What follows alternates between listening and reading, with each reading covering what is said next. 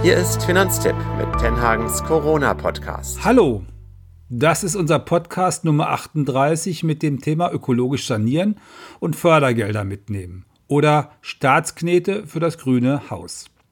Die ökologische Modernisierung von Gebäuden kommt in Deutschland nicht so richtig in Schwung. Nur ein Prozent aller Häuser werden pro Jahr laut Öko-Institut komplett saniert. Dabei sind wir doch für Ökologie und für Modernisierung. Dabei spart das Energiekosten. Wir sind für Klimaschutz, da wird es auch helfen. Und im nächsten Jahr soll wegen der neuen CO2-Steuer der Energiepreis raufgehen. Und auch dafür würde natürlich eine ökologische Modernisierung helfen. Und wir haben uns das jetzt mal angeguckt. Es gibt nämlich tatsächlich seit diesem Jahr jede Menge unterschiedliche Töpfe, mit denen wir da Geld holen können, wenn wir so ökologisch modernisieren wollen. Und das haben wir uns mal detaillierter angeguckt. Und wir, das sind heute Niklas Hieronymus, der Redakteur, der dafür zuständig ist, und Hermann Josef Tenhagen. Hallo Hermann, vielen Dank für die Einladung. Es gibt tatsächlich einige Möglichkeiten, an Fördergelder zu kommen. Und wir wollen uns heute mal drei davon angucken. Drei sind dabei besonders interessant. Zum einen vom Bundesamt für Wirtschaft und Ausfuhrkontrolle. Da bekommst du nämlich 35 Prozent, wenn du dir eine neue Heizung einbaust, die auch noch mit erneuerbaren Energien läuft. Wirfst du dafür auch noch eine alte Ölheizung raus, dann sind es sogar bis zu 45 Prozent. Echt? Also bis zu 45 Prozent, das ist ja fast die Hälfte. Und die BAFA, die kenne ich, da habe ich äh, Vertrauen dazu, weil ich habe vor Jahren selber mal versucht, bei denen Förderung zu bekommen. Habe ich nicht bekommen, aber die haben ganz, ganz blitzschnell reagiert. Man hat ganz schnell einen Bescheid bekommen und der Bescheid war auch so verständlich, dass ich sogar verstanden habe, warum ich kein Geld kriegen sollte. Ja, die sind meistens sehr schnell. Ich habe kürzlich gelesen, dass es momentan ein bisschen länger dauert, weil viele Anträge eingehen, aber doch sonst sind sie super schnell. Was sind denn die beiden anderen Programme? Da hast du zum einen von der staatlichen Förderbank KfW ein Programm und eine Steuerermäßigung. Aber ich will mal zuerst auf das KfW-Programm eingehen. Also da bekommst du einen Zuschuss von 40 Prozent oder maximal 48.000 Euro, wenn du dein Haus ökologisch modernisierst. Dafür musst du dann aber auch den höchsten Effizienzstandard erreichen. Okay, also äh, das heißt mit richtig großer Planung, mit großem Besteck und äh, du weißt vorher ganz genau, was du erreichen willst und dann, wenn du viel, wenn du dann genug Geld ausgibst, kriegst du richtig viel Förderung. Ja, genau. Wenn du stattdessen nur Einzelmaßnahmen machen willst, so zum Beispiel nur die Wände dämmen oder so, dann bekommst du da 20% Zuschuss, maximal 10.000 Euro. Ist ja auch ganz schön, aber ist natürlich nicht das ganz große Geld. Und dann gibt es aber noch eine dritte Möglichkeit, hast du gesagt. Genau, und zwar ist die Teil des Klimaschutzprogramms der Bundesregierung. Das ist ein Steuervorteil für energetische Sanierung. Da bekommst du nämlich als Selbstnutzer, also wenn du deine Immobilie selbst bewohnst und selbst nutzt, 20 Prozent Förderung, maximal 40.000 Euro. Das würde einer Investitionssumme von 200.000 Euro entsprechen. Und die Förderung läuft von 2020 bis 2029. Okay, lass uns das mal genau auseinanderklamüsern. Das hört sich so an, als ob das ein bisschen kompliziert wird. Also fangen wir mal an mit der, mit der Geschichte bei der BAFA, mit diesem Bundesamt. Ölkessel raus, neue Heizung rein, irgendwas Ökologisches und dann 45% Förderung. Fast die Hälfte. Das ist doch eigentlich unschlagbar, oder? Ja, ein besseres Angebot wirst du nicht finden. Also wenn du wirklich nur die Heizung austauschen willst oder eine neue Heizung einbauen willst, ist das wirklich die beste Möglichkeit. Und die 45 Prozent bekommst du, wenn du eine alte Ölheizung rauswirfst. Sonst sind es nur 35 Prozent, aber das ist natürlich immer noch eine Stange Geld. Nur 35 Prozent, genau, genau. Echt eine Stange Geld. Ähm, was für Voraussetzungen musst du denn eigentlich erfüllen?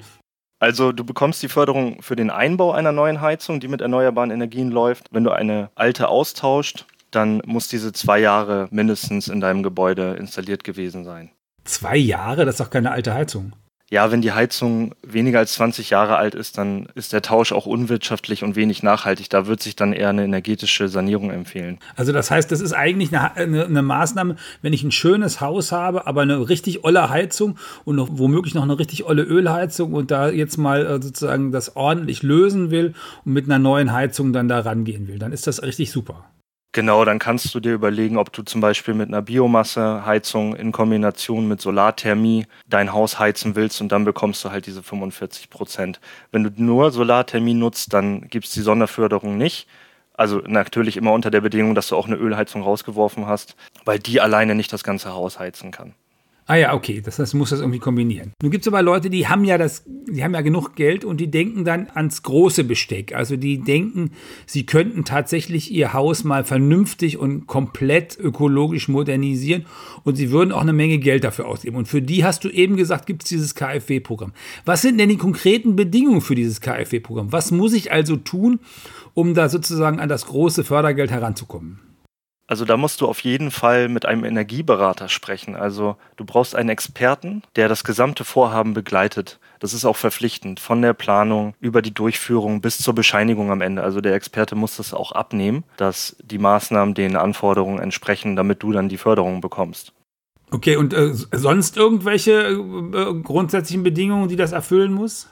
Ja, das Gebäude muss auch schon fast aus dem letzten Jahrtausend sein. Also Stichtag ist da der 1. Februar 2002. Da muss der Bauantrag oder die Bauanzeige gestellt worden sein. Okay. Und du musst natürlich den Zuschuss auch vorher beantragen. Also du kannst nicht erst beginnen mit den Arbeiten und dann äh, nachträglich den Zuschuss beantragen, sondern es muss vorher alles bei der KfW eingereicht werden. Okay.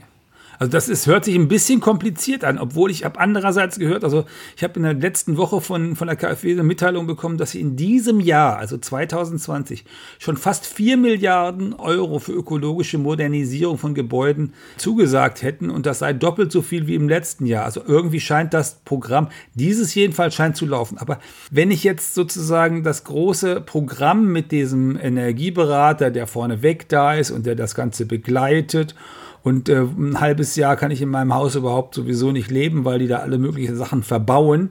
Wenn ich, wenn ich das nicht will, da gibt es auch noch eine andere Möglichkeit. Das ist das Dritte als, als Chance, was wir hier anzubieten haben.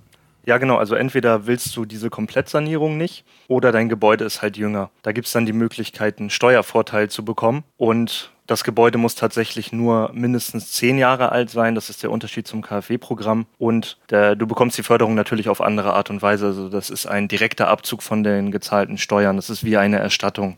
Das heißt, Steuervorteil heißt hier nicht, ich muss möglichst viel verdienen und dann hinterher sozusagen äh, kann das von meinem Einkommen abziehen und die Spitzensteuersatzbezahler profitieren besonders, sondern das ist ein Modell, wo auch jeder Normalverdiener sein Geld zurückbekommt.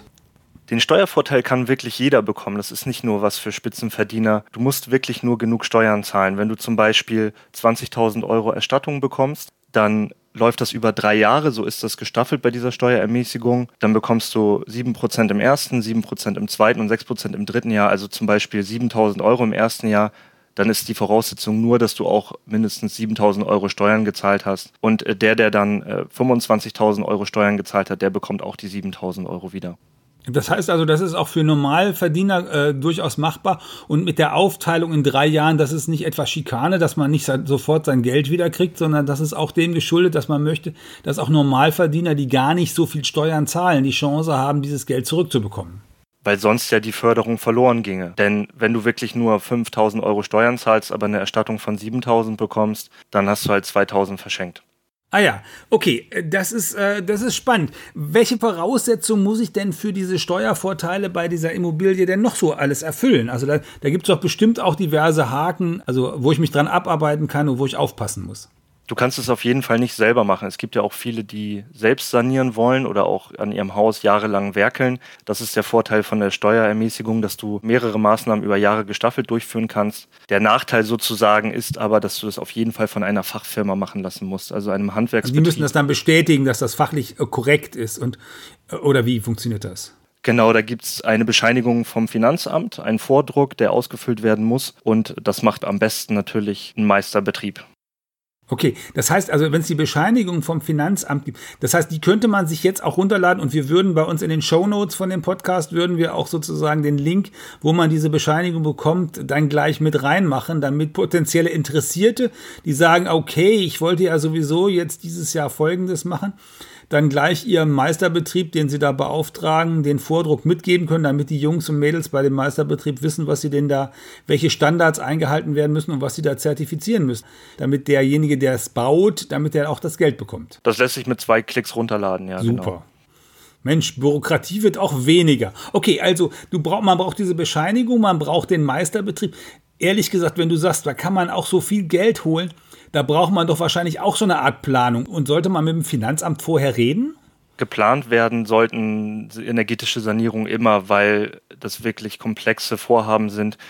Also außer wenn du schon weißt, was du machen willst, weil du dich auch schon länger damit beschäftigt hast, solltest du dich immer intensiv beraten lassen. Aber selbst wenn du schon weißt, was du machen willst, dann solltest du wahrscheinlich auch nochmal mit einem Experten sprechen.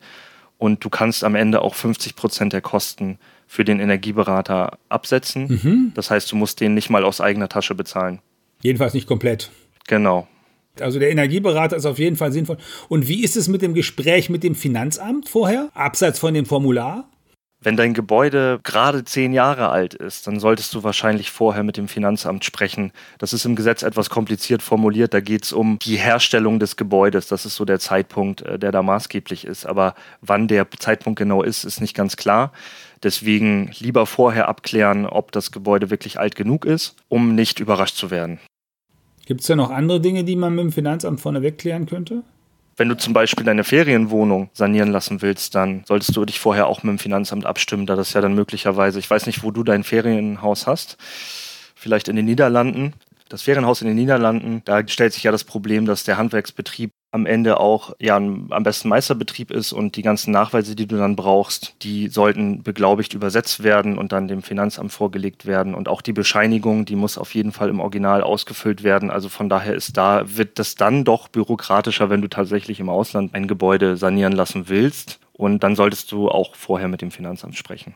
Okay, also das heißt vorher mit dem Finanzamt sprechen, wenn das Haus noch relativ jung ist sicherstellen, dass man das richtige Formular hat für die Betriebe, damit die das auch ordentlich zertifizieren. Und das dritte ist, wenn ich ins Ausland gehe, dann muss ich irgendwie gucken, dass ich von diesen ausländischen Baufirmen auch das bestätigt bekomme, was ich brauche fürs deutsche Finanzamt, damit ich hinterher das Geld wieder bekomme. Das gilt dann insbesondere für Ferienhäuser. Aber Ferienhäuser, wenn ich die vermiete, das, geht das dann auch? Nein, du musst wirklich die Wohnung oder das Haus permanent selbst nutzen. Das äh, geht nicht dass du das zwischenzeitlich dann vermietest, also während du nicht dort bist, dass du dann Gäste empfängst und dafür Geld bekommst. Okay, also das heißt, Ferienhaus geht nur, wenn ich das Ferienhaus tatsächlich selber benutze, nur. Genau, aber du kannst zum Beispiel deine Tochter, deinen Sohn, deine Tante da wohnen lassen, solange die dafür nichts bezahlen. Okay, ja, ja, gut. Das ist ja bei Ferienhäusern, die nutzt dann ja meistens die Großfamilie, das kenne ich.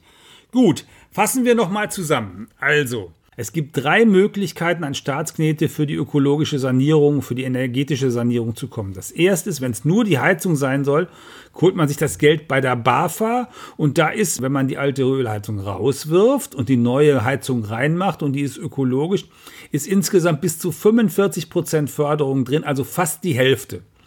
Wenn ihr detailliert planen könnt, äh, das Geld überhaupt und sagt wegen der niedrigen Zinsen, da stecke ich mein Geld doch lieber ins Haus, als es bei der Bank für 0,01% Zinsen liegen zu haben, dann könnt ihr das machen mit dem KfW-Programm. Da sind insgesamt bis 48.000 Euro drin. Wichtig ist aber, das muss alles vernünftig durchgeplant sein. Ihr braucht vorneweg äh, sozusagen einen Energieberater, der das mit euch plant. Ihr müsst das auch vorher beantragen, dann nachher überall einen Haken dran machen und dann bekommt ihr am Schluss diese ganze Förderung. Und das dritte ist, wenn ihr das so à peu à peu machen wollt, dann gibt es äh, diese steuerliche Förderung. Da gibt es auch insgesamt bis zu 40.000 Euro, wenn ihr denn 200.000 Euro ausgibt über die Jahre. Aber das könnt ihr auch strecken über die Jahre. Und da ist die Hauptvoraussetzung, dass ihr jeweils einen Handwerksbetrieb dran lasst, der das auch kennt und der das zertifiziert fürs Finanzamt, äh, dass ihr das ordentlich gemacht habt, damit diese Förderung gezahlt werden kann. Habe ich irgendwas vergessen? Du hast nichts vergessen, aber du kannst wirklich nicht alles gleichzeitig machen. Also die Steuerermäßigung lässt sich nicht mit BAFA oder KfW-Förderung kombinieren. Von daher solltest du am besten vorher genau abwägen, was du machen willst. Wenn du schon angefangen hast, dann bleibt natürlich nur die Steuerermäßigung. Und wichtig ist noch, dass du das Geld nur wiederbekommst, wenn du dann auch die Steuererklärung machst. Also wenn du normalerweise keine machst, dann musst du auf jeden Fall in den, für die drei Jahre, in denen das Geld zurückgezahlt wird, eine machen. Wer Steuerermäßigungen kennt, der weiß ja, dass man dafür eine Steuererklärung machen muss. Das ist also, glaube ich, kein erhöhter Aufwand so richtig, aber, aber natürlich wichtig, dass man es machen muss. Man muss es für drei Jahre machen. So, und dann bleibt ja eigentlich für diese ganze ökologische Modernisierung, für das Energiesparen nur noch eine Geschichte, die man auf jeden Fall beachten muss. Man muss nämlich gesund bleiben. Ne? Äh, sonst macht das ja alles ja gar keinen Spaß. Und gesund bleiben, das wünschen wir euch in Zeiten von Corona. Diesmal wieder Nikolaus Hieronymus und Hermann Josef Tenhagen.